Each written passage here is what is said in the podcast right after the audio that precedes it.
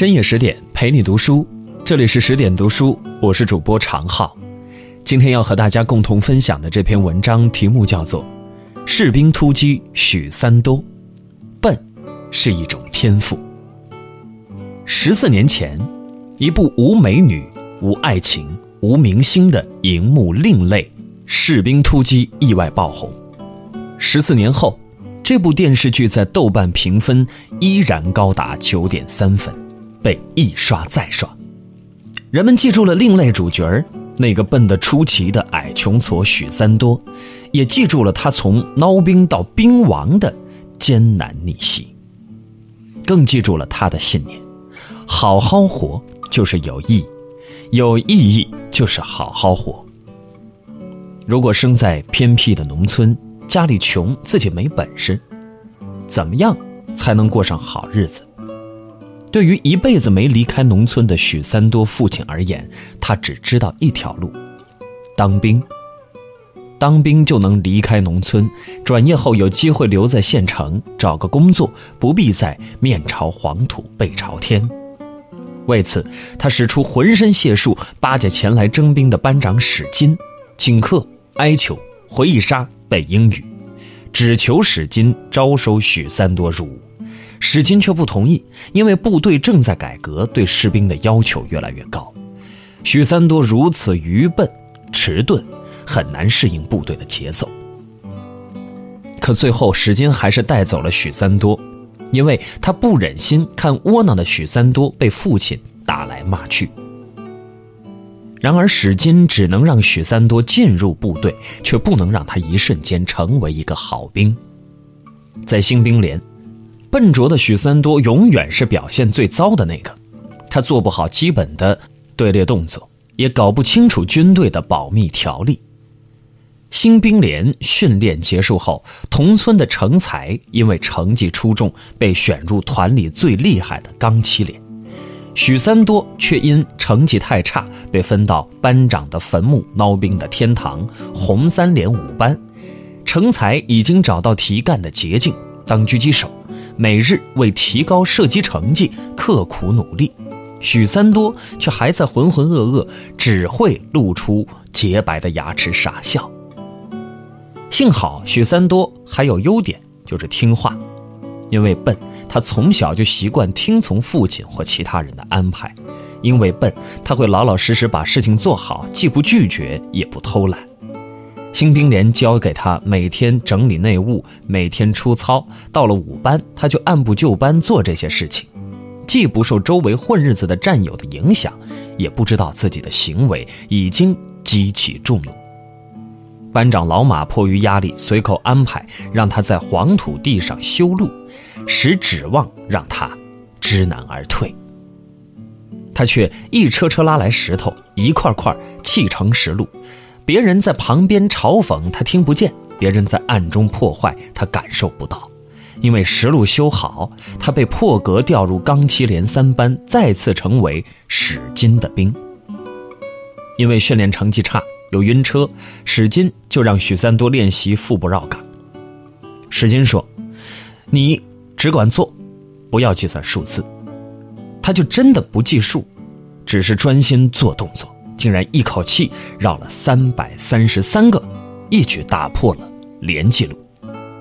在这一点一滴的进步中，许三多越来越强大，从一个被人人鄙视的孬兵，变成能代表连队参加比赛拿锦旗的尖子。就连最初一直瞧不起他的七连长高成也承认，他把遇到的每一件事情都当作救命稻草般抓住。有一天抱着的，已经是参天大树。在这个社会里，不是所有的人都能出生在罗马，不是所有的人都能一生顺遂。遇到逆境，与其自怨自艾，在悔恨和不甘中虚耗时光，不如集中精力，专注将眼下的事情做到极致。滴水虽柔，历久亦能穿石；绳索虽软，久锯也能断木。你只管真心付出，请相信世界必有回报。如果总有人欺负你、嘲笑你、冷落你，你会如何应对？从小被欺负的许三多有个独特的办法——迟钝。小时候，他被恶作剧的小孩子们摁到泥塘里啃了一嘴泥，幸好父亲及时跑来，才赶走小朋友。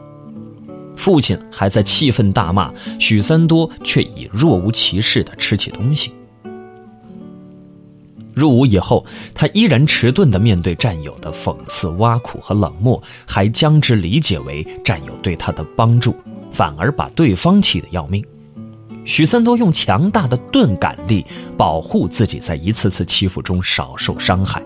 但是另一方面，许三多又能敏感察觉到谁愿意真正对他好，一旦遇到，他就死命珍惜。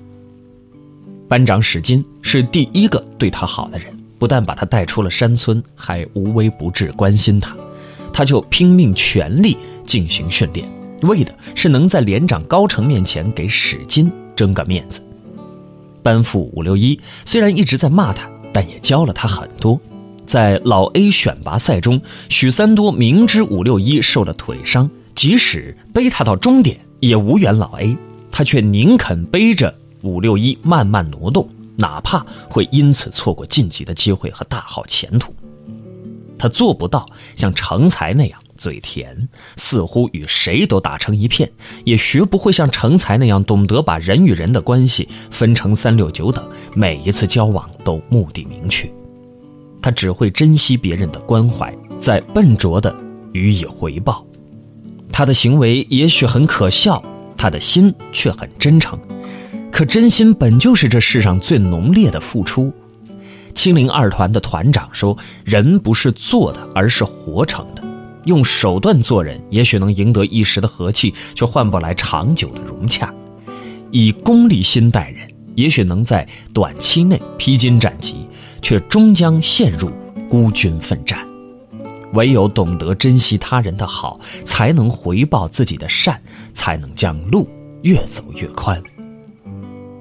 人活世间，至贵者真心，至重者真情。你只管真诚待人，请相信人生自有福报。活着是为了什么？有人为了出人头地，有人为了证明自己。许三多却只记得父亲说的那句话：“好好活就是有意义，有意义就是好好活。”在他有限的认知里，有意义就是被别人承认。在草原上混吃等死是没有意义的，遵守老马的命令，修筑石路就是有意义。回到七连，闲聊玩牌是没有意义的。按照史金的期待，努力训练，保养战车是有意义。许三多拒绝抽烟，拒绝偷懒，拒绝一切违反规定的事情，从垫底的孬兵一路逆袭成了钢七连的尖子。看似活成军人的模范，可实际上他并不真正明白做这些事情的意义。他不知道全连人刻苦训练为的是完成潜伏任务，他只记挂着史金没吃早饭，特意带来热鸡蛋，却因此搞砸了演习。他努力提高训练成绩，却不知道他的出色会挤掉史金留在部队的机会。最终，史金黯然退伍，许三多除了大哭，完全无能为力。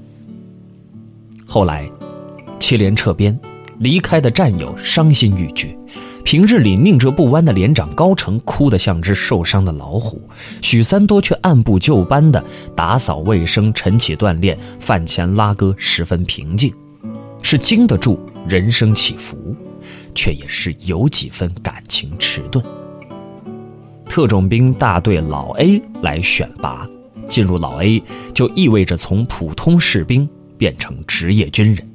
伍六一和成才为了拿到名额拼尽全力，许三多却只把选拔当成严格的演习，把战友的共进退看得比胜利更重，是重情重义，却也是不懂取舍。七连长高成评价他说：“你能把训练做好。”却并不懂得兵的荣耀和意义，虽然是气话，却多少说出了几分实情。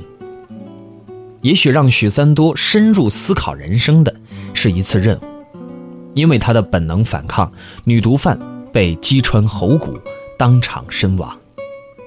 一个想活的人，竟因他而死，这让许三多严重怀疑自己当兵的意义。他无法走出心结，一度想退伍回家。幸好元朗给了他假期，许三多又回到原部队七零二团。在那里，他听说因伤致残的伍六一拒绝部队的照顾，坚持退伍，认真为自己而活。他发现高成为了完成精准引导的任务，不惜受伤毁容。他看见被打掉骄傲的成才沉下心来，将无人问津的五班变成重要的中转地。这时，许三多才真正找到活着的意义。原来，活着是为了让自己有价值。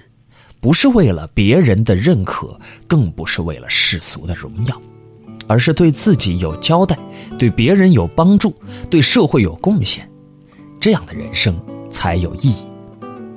很多人都评价许三多太过理想，如此愚笨却如此幸运，总能遇到贵人扶持。